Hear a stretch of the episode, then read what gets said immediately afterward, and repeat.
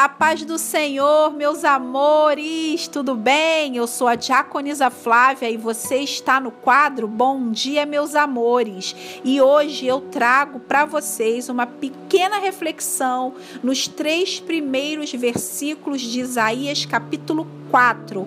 Vamos comigo? Vamos lá, diz assim a palavra do Senhor. Naquele dia, porém, o renovo do Senhor será bem glorioso. O fruto da terra será o orgulho e o esplendor de todos que sobrevivem em Israel todos os que restarem em Sião serão um povo santo, aqueles que permanecem em Jerusalém e que estiverem registrados entre os vivos.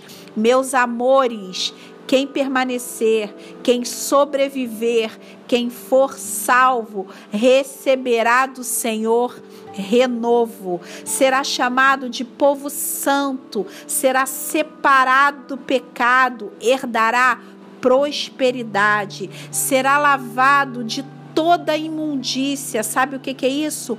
vestes nova, viverá protegido sobre uma grande sombra que o Senhor estenderá sobre toda a cidade de Jerusalém.